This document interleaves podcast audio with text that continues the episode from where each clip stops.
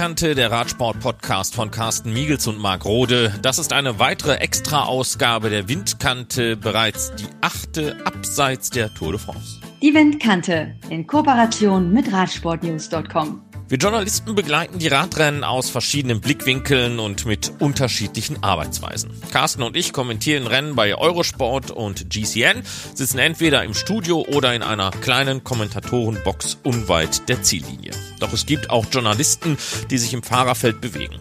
Bei Eurosport holt dann gerne mal Bradley Wiggins auf seinem Motorrad sitzend Interviews von sportlichen Leitern ein. Dazu gibt es die Kameramänner, die uns die Livebilder ins Haus bringen. Ein wichtiger Bestandteil ist aber auch der Fotojournalismus. Zahlreiche Fotografen begleiten die Rennen. Einer von ihnen ist Mario Stiel aus Berlin. Mario, du bist Radsportfotograf. Wie bereitest du deine Arbeitseinsätze vor den Rennen vor? Ich sag mal so, grundsätzlich beginnt natürlich die Planung und Vorbereitung aller Rennen irgendwo äh, in der Saison direkt nach der abgelaufenen Saison. Das ist wie überall. Vor dem Spiel ist nach dem Spiel und äh, ich sag mal nicht erst am Renntag selbst. Also ich sag mal neben der Akquise von neuen Kunden im Herbst und Betreuung deiner, deiner aktuellen Kunden überprüfst du natürlich, äh, sagen wir, dein Material, ja. Also hält das noch eine Saison oder musst du irgendwas äh, Neues kaufen, musst du investieren und äh, ja. Du hältst quasi auch den Kontakt zu deinen Motorradfahrern, planst mit denen, sagen wir mal, die entscheidenden Tage der Saison. Wann brauchst du sie? Wann, wann brauchst du sie? Also quasi wirklich, ja. Wann sind die großen Rennen? Haben die da frei? Ja, wenn das keiner hauptberuflich macht. Äh, du pflegst, sagen wir auch, äh, zu deinen Kollegen äh, Kontakten, mit denen du über die Saison hinweg äh, kooperierst, ja. Also du buchst Flüge, Hotels, und stehst, sagen wir mal, eben auch im ständigen Kontakt äh, mit deinen wichtigsten Abnehmern, sagen wir mal, deiner Bilder. Ne? Ich meine, das sind immer diejenigen, die dir dein Leben und den ganzen Mist irgendwo bezahlen. Ne? Und das bedeutet eben auch so manches Mal, dass du dann Dinge zu fotografieren hast, die du eigentlich nicht äh, in der Hand hast, ne? deren Auswahl, sag ich mal, vorher programmiert ist. Wenn Sponsoren oder Ausrüster äh, irgendwas wollen, dann musst du das eben machen, was die wollen. So. Und äh, ich sag mal, nur wenn all die Dinge grundsätzlich zum Anfang der Saison stehen und dann kannst du, sagen wir, auch während der Saison ruhig und planmäßig arbeiten. Ne? Und kannst, sagen wir schon mal, bei Neuerungen kurzfristig agieren oder reagieren. Also das ist relativ wichtig oder fast das Wichtigste irgendwo, ne? damit du dann keinen Stress, äh, Stress kriegst mitten in der Saison. Meine, das Wichtigste vorweg sei natürlich auch mal gesagt, ist, äh, du musst, was deine Ausrüstung angeht, ja, ob das jetzt deine Fotoausrüstung ist, ja, oder deine Klamotten sind immer doppelt irgendwo führen, ja. Also quasi, du musst zu Hause oder im Office, sag ich mal, alles parallel Standby ein zweites Mal haben. Ansonsten kann das ganz schnell unbequem, sag ich mal, in diesem Haifischbecken werden. Und es gibt da leider genügend Kollegen, die da nur darauf warten, dass du mal irgendwann schwächelst ich sag mal so, neben der zeitlichen wie finanziellen Planung äh, und Vorbereitung auf eine Saison kommt natürlich auch die körperliche Pflege und Fitness dazu. Ne? Hört sich jetzt blöd an, aber das ist tatsächlich so. Also wer sich, äh, sagen wir, im Winter nicht äh, fit hält und nichts dafür tut, dem fällt der Job relativ schnell fair, äh, schwer im Frühjahr. Ne? Ich sag mal, auf dem Motorrad hängen manchmal, oder ich sag mal, schnell 20 Kilo an Ausrüstung an eben dran. Und äh, kannst dich ja auch nirgendwo festhalten. Ne?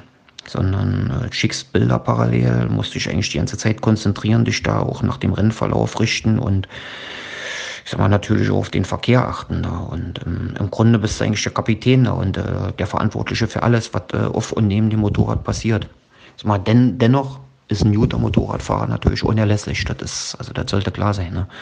Wenn du da jemanden hast, äh, oder wie ich hatte, mit dem du da jahrelang unterwegs warst und bist, äh, dann gibt es grundsätzlich, sagen wir mal, da nicht viel, äh, außer den Kommandos da zu besprechen. Und da ist da nicht so viel, sag ich mal. Das ist, wenn du jemanden Neuen dann hast, schon wesentlich schwieriger. Ne? Wie gesagt, der größte Vorteil ist, wenn du einen ehemaligen Rennfahrer als Motorradfahrer hast, äh, der einfach weiß, sag ich mal, wie auch das Fahrerfeld reagiert und wie wir uns selbst, sagen wir mal, unsere Linie oder wie wir unsere Linie selbst im Rennen zu fahren haben. Ne? Das ist schon sehr, sehr wichtig. Also, wie gesagt, Windkante oder Gruppenbildung eben, sowas beherrschst du nicht, äh, wenn du da keine Ahnung davon hast. Und ich sag mal, auch Entscheidungen im Rennen ohne mein Kommando treffen zu können, ist wichtig, ne, sag ich mal. Und äh, ist quasi, ist mal quasi bedingt selbstständig arbeiten. Das ist A und O, was der Motorradfahrer auf jeden Fall können muss. Ne. Jetzt sind halt auch alle Dinge, die musst du lange vor der Saison äh, planen und die müssen einfach sitzen und klar sein. Wenn du anfängst in der Saison zu verhandeln oder da irgendeinen kriegst oder mal einen findest, äh, mit dem das nicht geht, dann äh, ja, Das ist der Worst Case, sag ich mal. Ne? Weil wenn du da anfängst, mittendrin anzusuchen, findest du meistens keinen. So, ich sag mal so, am Renntag selbst ist für mich eigentlich die Planung eher unspektakulär. Ne? Ich meine, gut, die gewissen Dinge müssen sitzen, sonst wäre ich auch schnell unruhig. Aber ich sag mal so, wenn An- und Abreisen zu den Rennen gebucht sind, äh, zählt dann an den Renntagen selber die Funktionalität aller wichtigen Geräte. Ja. Also die Akkus der Kameras, die Akkupacks für Blitze müssen genauso aufgeladen sein wie Handy, Laptop äh, etc. Ja. Also das meiste davon sollte äh, vorbereitet und fertig sein, bevor du abends ins Bett gehst. Also ist natürlich nie so, aber ja, sollte sollte äh, eigentlich so sein, sag ich mal, bei einem Profi. Ansonsten, sag ich mal, zählt eben die Ernährung, viel Ruhezeit, auch im Bett abends und ich sag mal so, Schlaf ist das Wichtigste von allem. Sonst gehst du da schnell am Stock, sag ich mal. Egal, ob du da am Eintagesrennen unterwegs bist oder bei Mehrtagen, dann, das ist immer schwierig. Ja. Ansonsten, wie gesagt, das ist alles kein Hexenwerk. Du, du kontrollierst quasi am Vorabend die Startlisten. Du gehst zum Fotografenmeeting, du holst deine Akkreditierungen und Aufkleber für das Motorrad oder deinen Begleitwagen ab. Und du passt dich, sag ich mal, einfach dem, dem, dem, dem, dem kommenden Tag an, so mit deiner Auswahl an Sachen, die du quasi auch anziehst. Ja. Also ich sag mal, grundsätzlich reise ich da mit zwei Kombos, immer warm, immer kalt und das reicht. Musste ich halt da vorbereiten, wie die Vorschau ist und dementsprechend musste handeln. Also es wird eben ganz schnell mal kalt auf dem Moped. Dann ist es eben auch nicht angenehm zu arbeiten. Ansonsten schaust du dir, sag ich mal, auch im Vorabend äh, mit deinem Motorradfahrer den kommenden Tag an. Streckenverlauf genau konstruieren, sag ich mal, reagierst da auf kurzfristige Neuerungen durch die Organisation und legst eigentlich den, den kommenden Tag mit Zeitfenstern fest. Ja, also ich sag mal so, du stehst normal um 7 Uhr auf, gehst, wenn du die Zeit hast, 30 Minuten joggen, 8 Uhr Frühstück. Ja, zwischen 9 und 10 ist meistens Abfahrt zum Startort. Dann arbeitest du da circa eine Stunde oder anderthalb Stunden vorher, ich sag mal, bei der Fahrer- und Teamvorstellung. Gehst mal zu den Bussen, sprichst mit den Teammanagern oder den sportlichen Leitern und bereitest dich, sag ich mal, auch grundsätzlich auf den Start vor. Also hast du alles dabei, ja, sitzt alles am richtigen Fleck, hast du deine Ersatzakkus dabei und diesen ganzen Mist. Ja, so. Ansonsten sitzt du dann fünf bis sieben Stunden da im Radrennen auf dem Moped, dann hast du Finale, dann hast du Podium. Meistens sind die Rennen zwischen vier und, und, und sechs abends zu Ende und nach der Podiumszeremonie rennst du dann natürlich schnell ins Pressezentrum, wo dir meistens dein Motorradfahrer oder ich sag mal irgendein anderer Helfer bereits Laptop da angeschalten hat und sag ich mal alles dazugehörige angeschlossen hat. Ja, dann lädst du da die Karten runter, also die Daten und bin, beginnst eigentlich erst dann mit der Hauptarbeit. Ne? Da ist aber schon fast dunkel draußen meistens. Ja, wenn du damit fertig bist, sag ich mal, landest du mit viel Glück im Hotel, wenn es noch Armbrot gibt. Ansonsten heißt es dann meistens auf dem Weg dahin, irgendwo ein Restaurant aufzusuchen und ja, mein Mann sollte sich einfach angewöhnen, spätestens abends um 10 äh, oder spätestens im Hotel zu sein, ja, duschen. Und dann arbeitest du meistens noch äh, ein paar Stunden, sag ich mal, bis 1, 2 Uhr nachts, verschickst den Rest deiner Arbeiten, weil ich sag mal so, grundsätzlich solltest du eigentlich alles am selben Tag abarbeiten, denn dass du die liegen gelassenen Bilder während der Saison noch äh, mal anfährst, ist eher unwahrscheinlich. Also da bleibt einfach nicht die Zeit. Das wird dann meistens erst etwas nach der Saison, sag ich mal, also Ende Oktober. Und am Ende, sag ich mal, oder eigentlich geht's dann am nächsten Tag wieder von vorne los. Akkus laden, duschen gehen, schlafen gehen. In dem Sinne, viel Planung vor einem Renntag gibt's da nicht und zählt, sind die, äh, sag ich mal, die elementaren Planungen und die finden lange, lange vor dem Rennen statt. Welches sind denn die Lieblingsrennen, beziehungsweise was kommt dir eher entgegen? Eintagesrennen oder Rundfahrten und welche Wetterbedingungen bevorzugst du während deiner Arbeit? Ja, jedes Rennen hat eigentlich, sag ich mal, seinen eigenen Charakter und Reiz. Grundsätzlich, sag ich mal, habe ich jetzt äh, alle großen Eintagesrennen wenigstens eh mal gemacht in meiner Karriere und äh, die großen Rundfahrten, sag ich mal, mehrfach komplett begleitet und äh, ja, bist eigentlich mit dem Zeug, sag ich mal, so durch. Ne? Ich sage, was mir jetzt geblieben ist, ist einfach die Erfahrung, dass ich die großen Rundfahrten mittlerweile von Kollegen machen lasse. Also quasi Leute, mit denen ich über viele Jahre schon kooperiere und zusammenarbeite, ja, die mir quasi da tagtäglich äh, die Bilder zuschicken, währenddessen ich da bei anderen Rennen unterwegs bin gibt ja in den großen Rundfahrten mehrere, die parallel stattfinden, ja. Und wie gesagt, währenddessen ich da eher die Wochenrundfahrten und kleineren äh, verfolge, müssen die anderen halt an die großen Dinger ran. Und sagen wir so, Giro, Turbo, älter, alle gut und schön, aber sehr kräfteraubend und sehr, sehr kostenintensiv auch. Ne? Also da sind teilweise Gelder im Raum, da wackeln, sage ich mal, Neulinge mit den Ohren und fragen sich, woher sie das Geld eigentlich nehmen sollen. Also, wie gesagt, das ist alles kein Zuckerschlecken und ich sag mal so, dieses Kräfteraum, das bezieht sich ja eigentlich auch bei den Rundfahrten nicht unbedingt, sagen wir, auf die Psyche, sondern das ist eher die, die Physis. Ne? Also drei Wochen Rundfahrten lassen dich oder lassen mich jetzt speziell schnell ermüden ne? und grenzen, sagen wir deine Möglichkeiten irgendwann auch ein, in dem, was du da abzuarbeiten hast oder was du abarbeiten willst oder musst eben auch. Ne?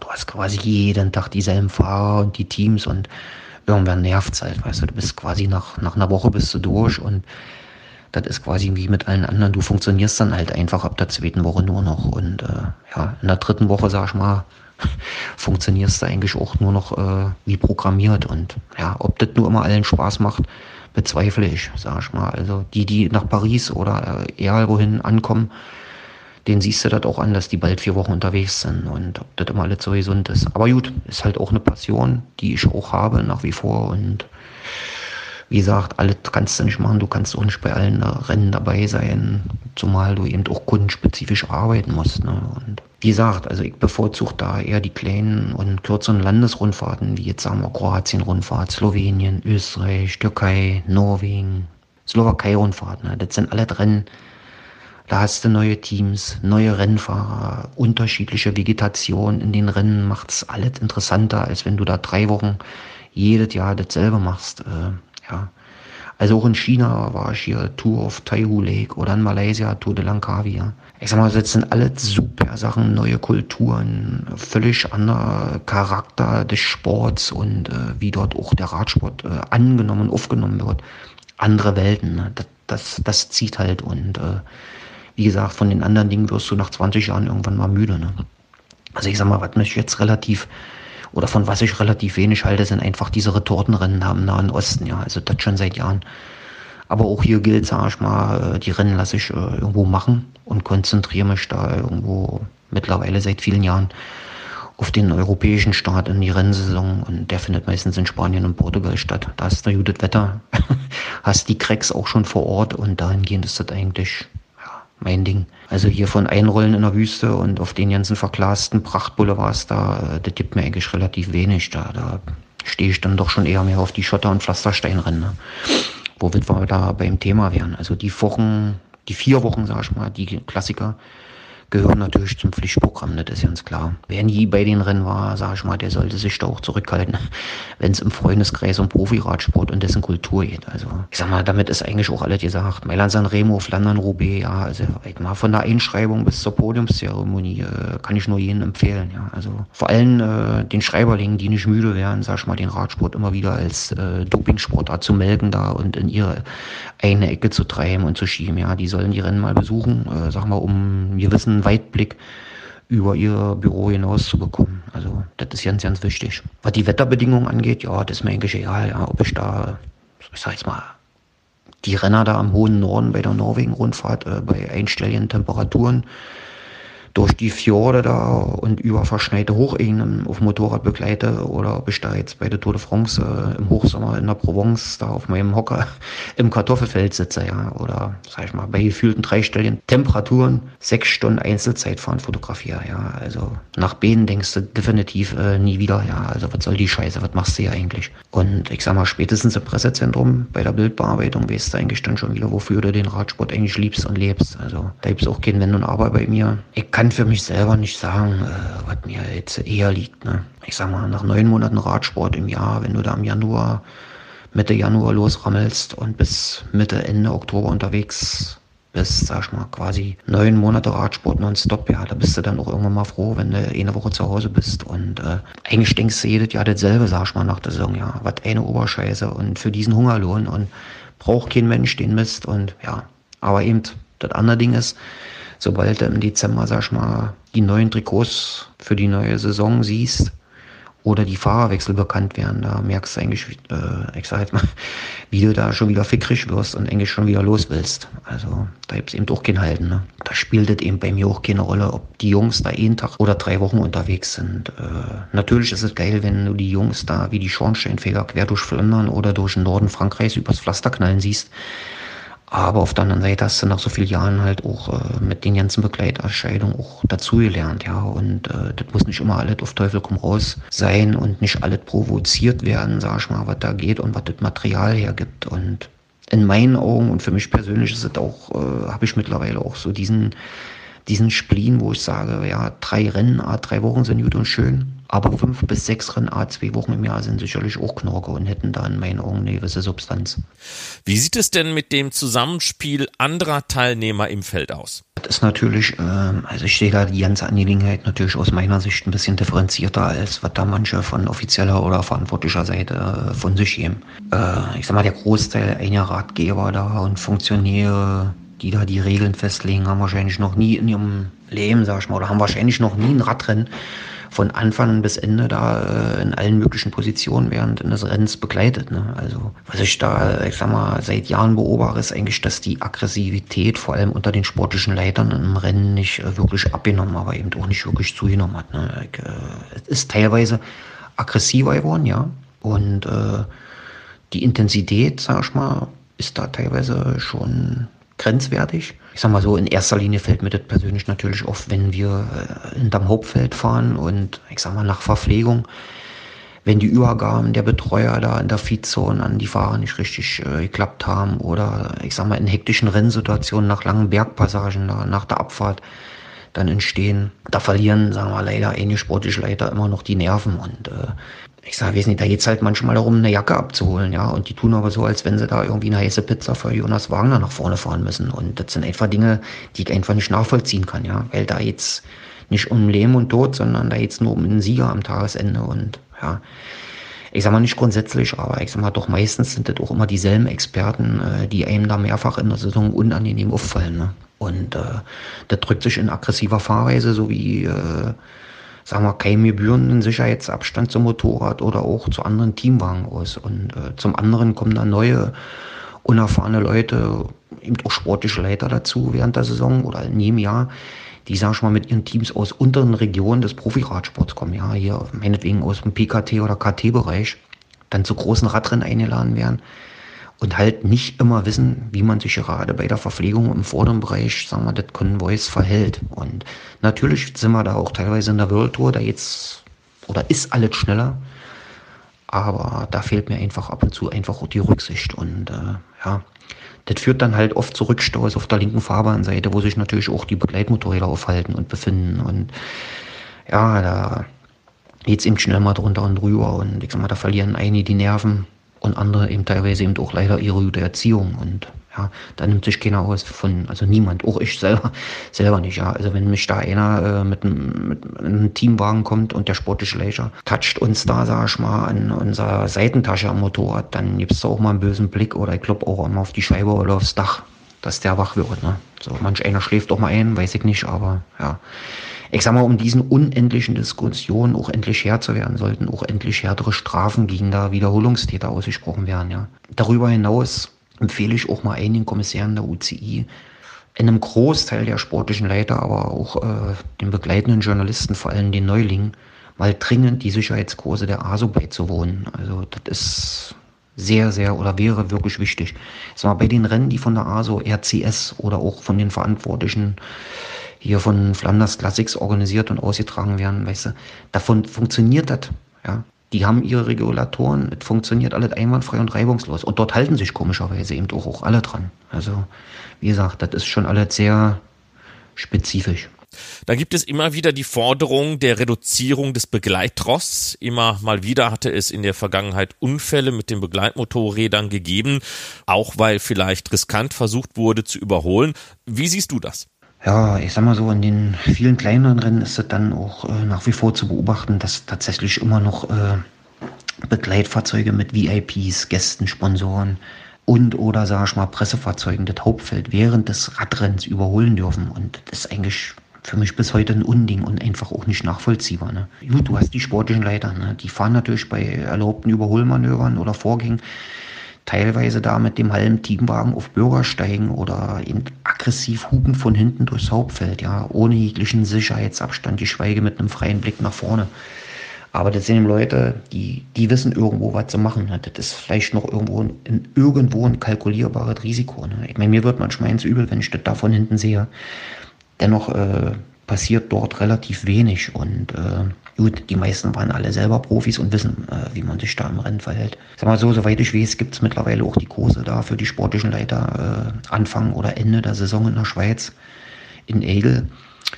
Und äh, ja, ich sag mal so, große Änderungen habe ich dennoch da nicht groß feststellen können. Ne? Also ich sag mal so, ich würde mir echt wünschen, dass auch die UCI-Begleitpersonen äh, wie uns, äh, Fotografen in Zukunft mit in die Diskussion einbeziehen würde. Ja? Also wir sind da neben den Rennfahrern die am wenigsten geschützten im Tourtross. Und äh, ich sag mal so, neben uns Fotografen sind natürlich auch die Security-Begleitmotorräder äh, da mehrfach während des Rennens am Überholen, das ist natürlich für alle irgendwo schwierig und auch stressig. Ne? Da sind Stresssituationen, die kannst du vorher einfach nicht, äh, das kann man nicht voraussehen. Ne? Da kommt eh eine Kurve, dann kommt noch eine Kurve. Wann soll ich überholen? Ich muss aber meinetwegen in den nächsten Ort zwei Straßen absperren und ja, hast du nicht gesehen. Ne? Und da hilft es niemandem, wenn da alle in Panik äh, reagieren. Und äh, wie gesagt, das ist eben auch für die äh, Jungs schwierig, ne? für die gerade für die Begleitmutter ja da auch mal eine Lanze äh, brechen muss. Denn eins ist auch klar, ohne die würde das alles nicht funktionieren. Ne? Ich sag mal, dass es hier und da, wie gesagt, mal eng zugeht. Alles klar, ne? Nicht alles kontrollierbar, ist auch klar. Und äh, ich meine, was sich positiv seit einer Zeit bemerkbar macht, ist tatsächlich, dass die Renner selbst aufmerksam geworden sind oder aufmerksamer geworden sind und bereitwillig eigentlich den Begleitmotorrädern Platz machen, ne? sobald sich eben die Chance dann ergibt oder eben der Platz frei wird. So. Ich meine, so Unmut im Fahrerfeld führt hauptsächlich eigentlich, wenn, sag ich mal, einer der Motorradfahrer partout und mit aller Macht vorbei will. Das Ganze nervig, sag ich mal, mit seiner Hupe signalisiert und einfach auch eben nicht in der Lage ist, ein Radrennen beziehungsweise die jeweilige Rennsituation äh, zu lesen. Ja, ich meine, wenn ihm zu ist, dann ist zu. So einfach ist das. So, und wenn die Straße eng ist, dann ist er eng. Da kann ich da mit dem Moped nicht vorbei. Oder dass eben auch teilweise mehrere Motorräder gleichzeitig versuchen zu überholen. Das ist eigentlich ein No-Go, was jeder weiß. Ja, aber du siehst es immer wieder. Es ist, am Ende sind es, sag ich mal, das ist die Erfahrung, die fehlt. Und vor allem auch die Ruhe, ja. Die Ruhe, das Abwarten, um einfach in einer sicheren Zone zu überholen. Ne? Und das spüren die Renner natürlich auch hier und da. Und ich sag mal so, die lassen dich dann natürlich nie vorbei und machen auch die Türe zu irgendwann. Und ja, dann wird es halt fürs ganze Rennen schwierig, ne? oder für den ganzen Tag. Wenn da einige, sag ich mal, ich sag mal, angeschlagen sind, dann sind die da den ganzen Tag fest und dann kommst du da auch schwierig vorbei. Ne? Am Ende wissen die Renner, äh, dass das aber auch ohne die Jungs äh, mit den Sicherheitswesten nicht geht. Ne? Das ist auch klar. Und ich sag mal, die meisten sprechen sich dann auch nach Rennen äh, aus und die Sache ist erledigt. Und ich meine, natürlich gibt es überall Idioten, aber äh, es gibt eben genügend unerfahrene Motorradfahrer, wie eben Neopros oder eben neue Rennfahrer auch. Ne? Das ist von beiden Seiten nicht ungefährlich. Ja, also in meinen Augen sollte dahingehend auch die UCI endlich auch mal dafür sorgen, dass ich mal die, die seit Jahren geführten äh, Fahrerkurse, die die führen, naja, die da wurde quasi mit einem abschließenden Zertifikat rausgehst äh, und für ich sag mal, für die World Tour Rennen gelten, ja. In meinen Augen totaler Quark, ja. Die sollten endlich dafür sorgen, dass das für alle UCI-Rennen gilt und sollten dementsprechende Kurse abhalten, ja. Für Rennorganisatoren und für deren äh, Security gleich mit, ja. Dass die einfach mal da auch in den unteren Regionen dazulernen, weil es ist teilweise haarsträubend, was quasi unter der World Tour in manchen Rennen abgeht. Ne? Also da fühlst du dich echt zurückversetzt an, an ganz schlimme Zeiten. Und ja, ich sag mal so, damit würde man, sag ich mal, auch dem Ganzen so ein, so ein wesentlich größeres Stück näher kommen, was die Sicherheit angeht. Ja, also auch, ich sag jetzt mal, die sollten dringend mehr und übersichtlichere Meetings zwischen den Rennorganisatoren und der begleitenden Polizei und diesen Sicherheitskräften äh, führen. Ne? Also es gibt teilweise ganz schlimme Beispiele, äh, sag ich mal, und gravierende Dinge, die das Radrennen herum passieren, ja. Und die sollten dringend abgestellt werden, weil äh, so geht's natürlich auch irgendwo nicht mehr weiter. Also ich sag mal, so sollte, sag ich mal, der Schlusswagen als Beispiel, ja, also nicht der Besenwagen, sondern wirklich der Schlusswagen, sowie, sag ich mal, äh, die letzte behördliche Instanz, was ja meistens da in Form von Motorradpolizisten ist, der dann die, die, die, die grüne oder rote, ich glaube, ja, die grüne Flagge trägt, immer bis zum Schluss warten, wenn meinetwegen eben die Pinkelpausen der sportlichen Leiter äh, vorbei sind oder andere Dinge verrichtet sind, ja. Also der sollte definitiv am Ende des Rennens fahren und nicht irgendwo zwischendrin rumeiern. Quasi wirklich, wenn alle Teilnehmer safe sind, erst dann sollte der weiterfahren. Da muss er eben ein paar Mal anhalten an dem Tag und für Rückstau sorgen. Aber am Ende dient es dem Rennen und der, der Sicherheit aller, auch der, der, der, der, der Verkehrsteilnehmer, die um das rum, also um das Radrennen drumherum sind. Ne? Wie gesagt, das größte Problem wird natürlich auch in Zukunft der finanzielle Faktor sein. Ne? Also ich sag mal so, mehr Geld, gleich mehr Security auf den Straßen, äh, das kommt allen entgegen. Und äh, es gibt teilweise immer noch verheerende Situationen, wo, sagen wir, unwissende Verkehrsteilnehmer wirklich einfach ohne jeglichen Hinweis ins Fahrerfeld beziehungsweise in entgegengesetzte Fahrtrichtung des Feldes äh, oder in den Rennabschnitt einfahren, weil die einfach nicht wissen, dass dort ein Radrennen ist oder kommt, weil sie teilweise auch durch die vorausfahrenden äh, Sicherheitskräfte oder Polizisten nicht wirklich aufgeklärt werden, was da jetzt eigentlich von hinten kommt, sondern die bleiben kurz stehen, winken die beiseite in einem Befehlston teilweise. Ja, dann stehst du da am Straßenrand und weißt nicht, was los ist. Ja, wenn nach fünf Minuten nicht kommt, ich meine, dann fahre ich als Autofahrer auch weiter, sage ich immer. Das ist, wie gesagt, ich meine, man darf auch nicht weisen. Das hat in den letzten Jahren einige Jungs wirklich hart getroffen und äh, aus dem Feld. Und ich sag mal, obwohl das, sag ich mal, mit wenig Aufwand und mehr Intensität, sag ich mal, hätte auch vermeiden äh, oder vermieden werden können. Sag mal so, Devise auch hier wie überall miteinander reden, anstatt übereinander zu schimpfen. Und äh, das geht eben nur gemeinsam. Und wie gesagt, da fehlt mir einfach auch so ein bisschen eine Initialzündung vom, von der UCI von den Fahrerverbänden, speziell der Profifahrer auch. Und äh, gibt für alle irgendwelche Verbände, ja. Und ich sag mal auch über ein AIOC, das ist auch der Verband der internationalen Radsportjournalisten. Da muss einfach mehr passieren, ja. Und äh, wenn man dort Leute dort ausschließt oder ausgliedert, sag ich mal, dann dient das äh, natürlich keinem und dann wird das äh, noch in den nächsten zehn Jahren eine sinnlose Diskussion.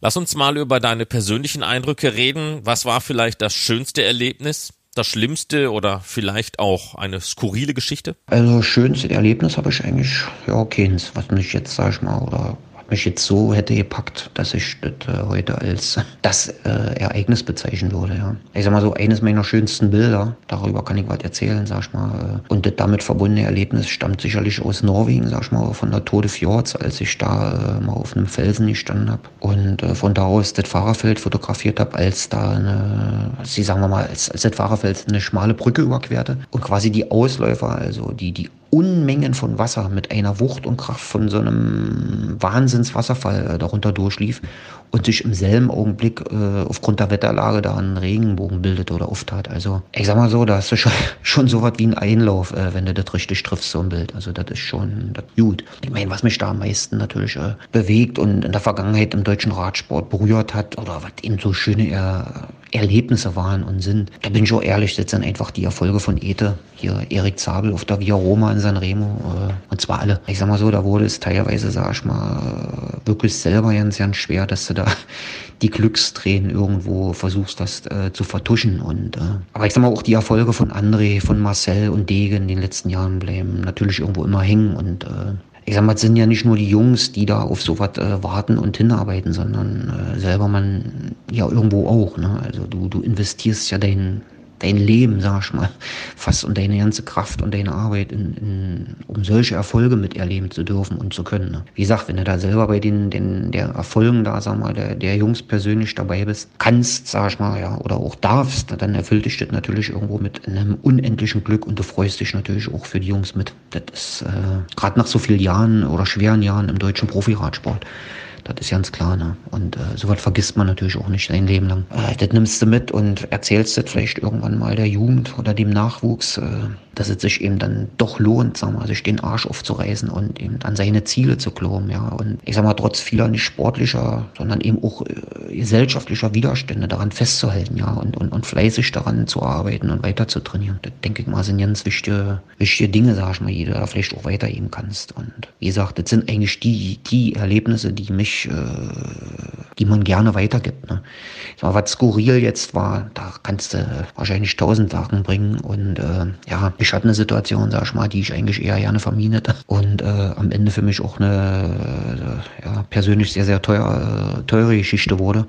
Aber ich sag mal, zum Schluss oder schlussendlich hat das auch äh, was gebracht. Und zwar, ja, sind wir quasi auch wieder an dem Punkt, äh, den ich vorhin schon mal angesprochen habe. Es sind halt teilweise Dinge, die einfach äh, beim Radrennen passieren, die einfach nicht sein dürfen. Ja, du hast eben teilweise abenteuerliche Sprintankünfte bei den Rennen, wo du dich echt fragst, ob die Scheiße da ausgewürfelt wurde, ja, oder ob dort Wetten auf einen Massensturz äh, vorher liefen, ja. Ich sag mal so, wenn du mit einem Motorrad auf die letzten Kilometer bei einem Rennen kommst und äh, die Ankunft da äh, abfährst oder in die Ankunft fährst, da wird dir Angst und Bange teilweise um die Jungs. Und es ist für mich unverständlich, ja, dass da, also dass dort kein UCI-Kommissar durchgreift in erster Linie, beziehungsweise dass sowas auch von den Verantwortlichen bei der Organisation äh, vorher abgenommen wurde. Ja? Also da, da gibt es ja einen, der das abnimmt. Meistens sind das alle selber Radrenner gewesen und das hat für, für mich was mit Sensationslust und äh, Sonstlichen zu tun, aber äh, nicht mit Radrennen. Also ich sag mal, die Jungs, die fahren da 160, 180 Kilometer, da fahren die sich die Lunge raus, um sich dann, sag ich mal, äh, dann auf der Zielgeraden Kopf- und Halskrause zu riskieren. Ja? Das sind einfach Dinge, da kannst du nur mit dem Kopf schütteln. Und da reden wir wohlgemerkt von langgezogenen Zielgeraden, wo quasi in, in einer Innenkurve in der direkten Fahrlinie der Sprinter die Fotografenlinie postiert wird, ja. Und ich sag mal, die, die dann zum, zum, zum, zum Überfluss und noch bis fast fünf Meter in die Straßen oder zur Mittellinie hingezogen wird. Ja, ich sag mal so, das sind einfach Dinge, äh, da fragst du dich am Ende dann wirklich des Tages, äh, ob das alle gut ist, was da teilweise abläuft. Ne? Also ich sag mal so, das, um das Rätsel aufzulösen, das war äh, bei der Mallorca Challenge in Palma vor ein paar Jahren. Äh, ich hatte dort damals mehrfach, sag ich mal, das Thema äh, angesprochen, weil die Ankunft traditionell da auf dem, das da Paseo Maritimo ist. Aber da hat weder der Pressechef noch die äh, Organisation re reagiert. Ich habe gesagt, mach doch diesen scheiß äh, Fotografen da diese Linie auf die andere Straßenseite. Das behindert keinen. Alle haben einen ordentlichen Blick und äh, es ist ungefährlich für alle. Ja. Und es ist so einfach und simpel, das Ding auf der Gegenseite zu platzieren, aber keine Chance. Ja. Ich sag mal, nicht nur sicher für alle, sondern eben auch wesentlich, wie schon gesagt, einsichtbar. Ne? Schließlich kam es dann halt so, wie es kommen musste der Sieger Daniel McLay mit voller Geschwindigkeit in mich rein und ja, brauche ich eigentlich dazu nicht weiter zu sagen. Äh, außer, dass ich am Ende froh war, dass wir beide das, äh, sag ich mal, nach, also wirklich in einem krassen Zusammenstoß überlebt haben. Und äh, da geht ja alle durch den Kopf. Das sind einfach Dinge, die müssen auch dringendst dringendst behandelt werden. Ja. ja, ist mal so kurios. Seit dem Jahr danach ist die Ankunft auf der anderen Seite. Welch Wunder. Und es funktioniert reibungslos. Eine andere Sache, die ja, vielleicht auch nicht unbedingt skurril ist, aber die halt auch leider immer mehr äh, zunimmt, ist das Beispiel, sag ich mal, was mich auch sehr, sehr äh, nachdenklich gemacht hat. Und äh, das war vor zwei Jahren, als ich quasi nach, äh, also einen meiner wichtigsten Kunden verloren habe. Nach vielen Jahren, also wirklich äh, top Zusammenarbeit, weil der Ski, also nicht der, ja, der Chef, sagen wir der Teamchef oder der Teammanager, Generalmanager meinte, er müsse auf Druck äh, eines seiner Hauptsponsoren etwas am Team ändern und äh, meinte, er muss damit anfangen, da mit dem Visuellen auf der Webseite oder eben beim Team anzufangen. Und dem Pressechef, was mittlerweile auch ein Freund ist oder eben auch, mit dem ich viele Jahre zusammengearbeitet habe, dem war teilweise, also nicht teilweise, sondern dem war das so unangenehm, mir zu erklären, dass quasi die Zusammenarbeit beendet ist, aber es liegt weder an Qualität noch an der Zufriedenheit oder dem finanziellen äh, meiner Arbeit, sondern schlicht und ergreifend, es sollte ein großer Name einer Agentur unter den Bildern stehen, äh, um sich zu profilieren, um besser dazustehen. Also ich meine, da verlierst du natürlich irgendwann den Glauben an deine Arbeit und ich schweige äh, davon zu reden, sag ich mal, von dem unendlichen Aufwand, den du betreibst, um so eine, oder ich sag mal, um so ein World Tour Team eine Saison lang fotografisch zu begleiten. Ne? Überlebt man auch, wenn du rational denkst, aber ich sag mal, noch schlimmer sind dann einfach auch Teams und deren Manager, äh, für die du Jahre arbeitest oder gearbeitet hast, die meinen dich für die bestellten Auftragsarbeiten von heute auf morgen nicht mehr bezahlen zu müssen. Ne? Und sind dann quasi auch noch äh, gegenüber äh, verleugnen. Und hinsichtlich dessen mal einen schönen Gruß nach Tirol und nach Niederösterreich. Mal drüber nachdenken, was da vielleicht noch in, oder also mal auf diejenigen in Zukunft zukommen könnte. Am Ende, sag ich mal, auch äh, in diesem Job, den so viele als so toll ansehen, hast du quasi auch mit viel Spiegelbildern unserer Gesellschaft zu tun, die natürlich nicht immer angenehm sind. Auf der Welt unterwegs zu sein und zu reisen ist das eine, aber das sind ganz normale Arbeitstage, die jeder von uns hat und wo es quasi von morgens bis abends rund geht. Wie wichtig ist die richtige Harmonie zwischen Motorrad, Pilot und Fotograf? Mein Pferd und Reiter müssen einfach passen, sonst wird das einfach nicht. Und äh, da brauchst du einfach einen, der das schon jahrelang macht, der die Strecken kennt, also Streckenkenntnisse hat, der sein Motorrad da beherrscht und äh, sag ich mal, dem das vor allem, sag ich mal, auch egal ist, wer da hinten drauf sitzt. Ne? Der weiß, was er zu tun hat, welche Richtlinien er zu befolgen hat und dann funktioniert das. Und äh, ich sag mal, Negativbeispiele gibt es hier noch und mein Rekord war mal bei der Slowenien-Rundfahrt. Äh, da bin ich quasi nach elf Kilometern freiwillig abgestiegen und musste damals meinem Auftraggeber erklären, dass ich weder lebensmüde war noch da Bock auf Rodeo den ganzen Tag hatte. Am Tag danach bekam ich dann, sag ich mal, auch äh, einen anderen Fahrer. Aber ich sag mal, einen neuen Fahrer mehr oder weniger, der den Job quasi auch noch nie gemacht hatte. Und äh, für den gab es eigentlich auch nur das Motorradrennen im Radrennen, sag ich mal, also Rennen im Rennen. Null Ahnung, große Klappe, ja, und ein Jahr später krieg ich dann zu hören, hat er sich tot gefahren. Also, was sollst du da äh, sagen? Ne? Ist eben schwierig. Zumal eben die Judenleute auch nicht mit, wie sag mal, wie Sand am Meer rumliegen. Die brauchst du, die musst du suchen. Das sind halt meistens die alten Haudegen, die die großen Rundfahrten und ein Tagesklassiker alle schon mehrfach gemacht haben. Und ja, wie gesagt, wenn du da einen von denen hast, ist mal so, kostet halt auch sein Geld. Das, das darf man nicht vergessen. Ich meine, die Jungs, die leben davon. Die haben da, ich sag mal, auch äh, die Maschine irgendwo, die sie da pflegen müssen das ganze Jahr. Und das ist natürlich auch äh, sehr kostenintensiv, was die Verschleißteile angeht. Also wenn du da über das Pflaster rammelst mit so einem Moped, kannst du dir selber ausrechnen, wie lange das hält. Und äh, ja, alles andere, auch die Reisekosten, da wird es eben dann sportlich, sag ich mal, auch fürs Portemonnaie irgendwann mal. Ich sag mal so, was äh, ansonsten gilt, ist natürlich, äh, du sprichst natürlich meistens alles ab. Ja, äh, du besprichst quasi am Vorabend oder vor einem Rennen alles mit, mit einem neuen Fahrer natürlich auch und äh, Meistens ist es aber so, dass ich dir nach 20 Kilometern sagen kann, äh, ob das was wird oder ob man das besser sein lässt, weil das ist im Endeffekt äh, für alle besser da, die Zusammenarbeit auch zu beenden. Und äh, für mich ist wichtig, ich muss mich einfach äh, wohlfühlen und äh, ich muss mich auf denjenigen blind verlassen können, was der da vorne macht. Und ansonsten habe ich natürlich auch keine Ruhe und äh, kannst du auch nicht stressfrei arbeiten. Ne? Also ich sag mal in dem Zusammenhang, Steffen, Speicher, weißt Bescheid, ich vermisse dich, egal, was auch immer für eine Klatsche du hast, aber Moped fahren, äh, das konntest du, wie kein anderer in dem Feld. Und damit sei auch gesagt, dass oder, oder kurz erwähnt, dass ich eigentlich meinen äh, mein Motorradfahrer vor zwei, drei Jahren aufgrund äh, eines äh, Unfalls verloren habe. Und tut bis heute weh, sag ich mal, weil ich auch bis heute keinen gefunden habe, der da bereit ist, weltweit äh, die Faxen da mit mir mitzumachen. Wie du schon in der Fragestellung äh, das auch benennst, äh, Harmonie ist da ganz, ganz, ganz, ganz wichtig und das muss einfach passen, wie der Deckel auf den Top. Ansonsten wird das nicht. Ne?